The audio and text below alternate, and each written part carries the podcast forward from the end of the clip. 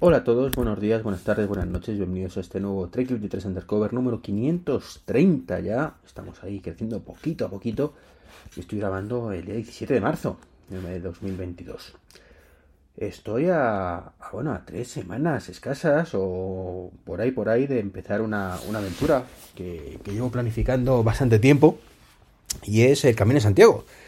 Me veré el día 10, así que, bueno, pues voy a hacer 7-8 etapas y tengo bastante ilusión. Me veis solo, en plena aventura. Y, bueno, solo espero que no llueva demasiado, aunque, aunque llevaré equipación para ello, ¿no? Así que bueno, pues mucho ánimo con, con esa, esa aventurilla, que ya tengo el billete de ida para... Empiezo en el Bierzo, creo recordar, y bueno, pues en el Bierzo y, y, bueno, pues a partir de ahí a Patita, a Patita, 20-25 kilómetros todos los días y hasta, hasta Santiago. No lo hago por motivos religiosos, yo particularmente aunque es algo que respeto bastante, pues no, no soy muy religioso. Eh, como yo, por desgracia, porque creo que, que, la gente religiosa es más feliz, ¿vale? Eh, o sois más felices si lo sois.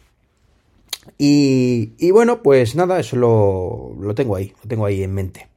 Pero bueno, hoy quería hablaros de otros temas, otros temas un poquito más tecnológicos, ¿vale? Tecnológicos. Y el primero es DGT 3.0, que no tiene nada que ver con mi DGT. Aquí la verdad es que el tema del naming me pasa un poquito como Apple a la DGT con el tema de, Apple TV, ¿vale? Que está todo ahí, que está la aplicación, que está el dispositivo, que, que bueno saber, ¿no? Y que luego está la plataforma, que es Apple TV Plus. Pero no, en este caso DGT 3.0 no es una aplicación, no tiene nada que ver con mi DGT, sino que es una plataforma de vehículo conectado, pues que, que están desarrollando, ¿vale? Llevan desde el 2017, creo, desarrollándolo.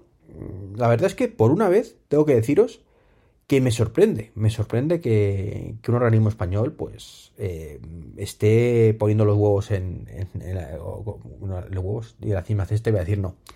La carne en el asador, estaba buscando un ejemplo mejor, con este tema de vehículos conectados, ¿vale? Porque es un es una plataforma de, para vehículos conectados, por, por eso ahora mismo está todavía un poquito esto en pañales, prácticamente hay poquísimos vehículos conectados y de esos poquísimos, pues poquísimos están realmente conectados con esta plataforma de DGT 3.0, ¿no? Entonces, bueno, la idea que tiene la DGT es para, bueno, para interconectar en tiempo real pues todos los elementos que participen en, lo que es el tráfico. Esto incluye, por supuesto, eh, carreteras, ¿vale? infraestructuras, eh, incluye servicios, eh, incluye, por supuesto, vehículos. Y aquí es donde entra un poquito la polémica, si queremos verlo así, ¿no? Eh, como digo, no es una aplicación, ¿vale? Es una, aunque bueno, esos datos, pues por lo visto sí van a estar de dominio público para que otras aplicaciones lo, utilicen. Habrá una API, en algún momento entiendo que esto funcionará así, donde otras plataformas como Apple Maps, por ejemplo, Waze, Google Maps o lo que sea, podrá comunicarse y saber en tiempo real eh, cosas tan importantes como el tráfico. O sea, esto que ahora mismo eh, nuestro iPhone o nuestro Android comunica en tiempo real, al fin de cuentas, a Apple o a Google, cuando de pronto detecta que hay cinco iPhone parados en medio de la carretera en 100 metros, dice, uy, pues parece que hay un atasco, ¿vale? Pues esto es, un poco lo que van a hacer, pero un poquito ya fuera de la plataforma, de manera que mmm, Google, Apple y demás podrá comunicar esa, recoger esa información, cruzarla con sus datos y de alguna manera mostrarnos también esa información a nosotros en el vehículo, lo cual está genial, ¿no? Eh, la realidad de todo esto, bueno, es que es cierto que digo, eh, parece ser que la DGT pone toda la carne en asador con esto. Bueno, mentira cochina, esto es al final una plataforma europea eh, que, que, se llama Data for Road Safely, ¿vale? Datos para la conducción de las carreteras seguras, ¿vale? Pues que, que están participando, pues aparte de España, pues Alemania, Austria, Bélgica, eh, Finlandia, Holanda, Luxemburgo y Reino Unido. Vamos, que me, sorprende que esté el Reino Unido ahí, o que no se haya salido. Pero bueno, están ahí, ¿no? Y fabricantes, pues de momento, de momento, bueno, pues está Audi, está BMW, Ford, Mercedes, Scania y Volvo. Mm, es decir, marcas en cierta manera minoritarias, ¿vale? Audi nos que venda muchos, es una marca un poco premium, BMW vende alguno más, pero también es premium, Ford es el único que sí es más, más generalista, eh, luego Mercedes, evidentemente, marca premium. No todo el mundo tiene Mercedes, por lo menos en España. Scania, sinceramente, no tengo ni idea cuál es. Esto lo estoy leyendo de, del artículo de banda ancha donde he leído la información. Y Volvo, que pues también no deja de ser un poquito premium. Y tampoco es que venda en España, por lo menos, es que nos ceñimos a, a DGT 3.0 en España. pues tampoco se venda mucho, con lo cual os podéis imaginar que esto es paupérrimo, ¿vale? A día de hoy es paupérrimo. Eh, si entran en juego otras plataformas como Tesla, esto mejoraría muchísimo, pero bueno, poquito a poco, ¿vale? Eh, la idea que tienen además es que cuando esto esté un poco más en funcionamiento, ¿vale? Todavía está muy en beta, es que pues que podamos todos los que no tenemos un coche conectado, pues poner un cacharrito conectado a lo de B2 tal y que otorgue esta información. Eh, la cosa es. La idea es buena. La idea es buena. Y de hecho, eh, van a salir unas balizas. Las V16 estas. Que, ya se pueden comprar y que de hecho sustituyen los, los triángulos. Aunque todavía hasta creo que 2026 podemos mm, usarlos, los triángulos. yo de momento todavía no compré las balizas, sinceramente. Con los triángulos. Y que bueno, pues cuando salgan estas V16 con, conectadas, ¿vale? La cosa va a molar porque en el momento que tú pongas la baliza, eso se va a comunicar con mi DGT, DGT 3.0 y, por ejemplo, todos los carteles informativos de la carretera en la que has tenido tú el percance, a lo mejor que esté en el primero, el segundo, el tercero, en la dirección de tu marcha, anteriores a ti, por ejemplo, pues eh, de pronto empezarán a decir que ha habido un, hay un coche en, el lado derecho. Eso que ocurre actualmente cuando alguien lo comunica y que al cabo de 15, 20 minutos, bueno, pues parece ser que ya por las cámaras de seguridad, por lo que sea, alguien se da cuenta y, lo, pone, será automático, ¿no? Desconozco cómo funciona actualmente, pero bueno, mm, la cosa es que será, será automático y desde luego eh, creo que la idea, como digo, es muy buena. O sea, yo particularmente me encantan estas ideas y aquí solo veo una pega. Veo una pega que DGT 3.0 depende de la DGT. Y DGT, pues ya sabemos que es un organismo que en teoría está ahí para velar por nuestra seguridad, pero en la práctica estamos preocupados de sacarnos la pasta, ¿vale? Que de, la primera parte, ¿no? Eh, creo que no es ningún secreto cuando de pronto nos ponen radares eh, para ir a 110 o 90 o tal en zonas donde puedes ir a 160 y no pasaría absolutamente nada, si tu vehículo lo permite, ya sé, la velocidad legal son 120, ¿vale? Pero me refiero que esto, yo soy particularmente de, de, de. Que yo, yo creo que, en esta vida sí, hay que ser un poquito flexibles, ¿no? Entonces, si tú das manga ancha en sitios donde puedes darla, ¿vale? La gente va a entender mejor cuando no la des. No sé si me entendéis.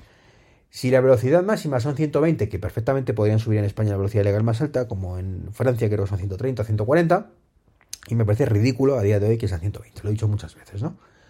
Pero si tú cuando es 120 dices aquí no pasa nada porque en este tramo puedes ir hasta 160 y aquí paz y después gloria, yo no he visto nada. Eh, y de pronto esto lo haces de forma general y en un sitio concreto donde hay que ir 120 dice no, no, aquí vas a 120, ¿vale? La gente va a ser mucho más consciente de que esos 120 son reales, ¿vale? Es a lo que me refiero. ¿Que habrá gente muy cafre igualmente? Por supuesto, ¿vale? Pero creo que muchos se lo entenderemos mejor, ¿vale? Que cuando de pronto te dice un sitio en 80, que es 80, pues la gente también dirá, pues tiene razón, esto es 80 y mejor no voy a ir más reprisa, puedo tener un problema, ¿vale? Bueno, como digo, esto pues es la DGT y sabemos que es un tema que nos da mucho miedito. Pero, pero, lo bueno de todo esto es que aunque sea así, pues parece ser que garantizan por activa o por pasiva que esto es totalmente anónimo y que no saben que tu vehículo es tu vehículo, ¿vale? Solo saben que hay un vehículo averiado no saben ni la matrícula, no saben absolutamente nada. Es un cacharro que está conectado o que el vehículo está y lo envía de forma anónima. Entonces, bueno, eh, porque hay que olvidar que esto eh, también sabe qué velocidad vamos. ¿vale? Esto lleva al final eh, el vehículo conectado, pues está comunicando todo, todo los datos. Sabe a qué velocidad vas, y dónde, y cuándo, etcétera, etcétera. Lo cual también puede ayudar, aunque sea anónimo, a que, bueno, pues si saben que en ciertas tramos la gente va más rápido, pues oye, a lo mejor le tengo que poner un radar más para, ¿vale? Porque como su objetivo es sacar pasta y no que la seguridad vial, pues pasan estas cosas, ¿no? Pero bueno, mm, veremos cómo evoluciona esto. Ya digo, a priori la idea me parece estupenda. El problema es, como siempre, la, la mala. el mal uso de las tecnologías, ¿no? Pasa un poco y salvando las distancias más, más salvables de todo esto, lo que se quejan los científicos del tema de la energía nuclear, ¿no? De la energía nuclear no es mala per se, más allá del tema de los residuos y demás, ¿vale? Pero fue un avance histórico muy importante que tuvo un uso muy malo llamado bombas nucleares, que de hecho pues ya sabemos lo que está pasando en Rusia, o mejor dicho en Ucrania, y las amenazas del hijo de Putin, pues que está gobernando Rusia. En fin. En fin. Eh, a lo que vamos. Más noticias que tenía por aquí pendientes eh, es que Disney pues empieza a acercar peligrosamente a Netflix, ¿vale? Eh, ya tiene 130 millones de usuarios que son los mismos que tenía Netflix cuando hace un par de años pues lanzó, se lanzó Disney Plus. Mm, así que bueno, ahora Netflix tendrá más, pero ya se está especulando con que de aquí a 2-3 años porque evidentemente el crecimiento de Disney Plus al principio pues va a ser mucho más rápido que luego, bueno, pues se especula con que seguramente en 2-3 años, pues al final Disney Plus sea la principal plataforma de streaming y va en camino de serlo, eh, saltándose o superando a Disney Plus, eh, perdón, a Netflix, algo que pues en parte me alegro. Últimamente la verdad es que Netflix para mí se ha vuelto muy secundario, hay series que me gustan, pero tienen la puñetera manía eh, de que por algún extraño motivo la aplicación de Apple TV, si tienes activas muchas sesiones, como en mi caso, ¿vale? Pues se te cierra y cada vez que entras, pues tienes que entrar de nuevo, ¿no? A mí particularmente eso me parece un peñazo insufrible.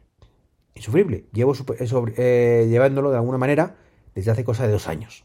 Entonces, al principio era solo un Apple TV de casa, pero de pronto es en todos. Que metes la cuenta y cuando vuelves a entrar al cabo de unos días o al cabo de unas horas, pues de pronto se ha cerrado la sesión. Como digo, me parece eh, inadmisible. Afortunadamente, bueno, pues también tengo el, la plataforma en, en Fire Stick y ahí pues no se cierra. ¿Vale? ¿De quién es el fallo? Evidentemente de Netflix, porque HBO y el resto de plataformas no se me cierran. ¿vale? Eh, así que, como digo, es una jodienda que hace que vea mucho menos Netflix, porque yo cuando tengo que, que meter mi sesión, lo que digo es, uff, qué pereza, tengo cosas que ver en Amazon Prime, tengo cosas que ver en Disney, tengo cosas que ver en otras plataformas, pues me voy a verlas en otras plataformas. Y ya cuando eso, cuando me apetezca muchísimo ver una cosa en Netflix, pues ya la abriré.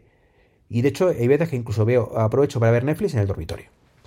Cuando quiero ver algo en el dormitorio, digo, mira, aquí que tengo Netflix, voy a ver Netflix. Mm. Ya digo, es terrible que, pase esto así, pero bueno, es lo, es lo que hay, ¿no?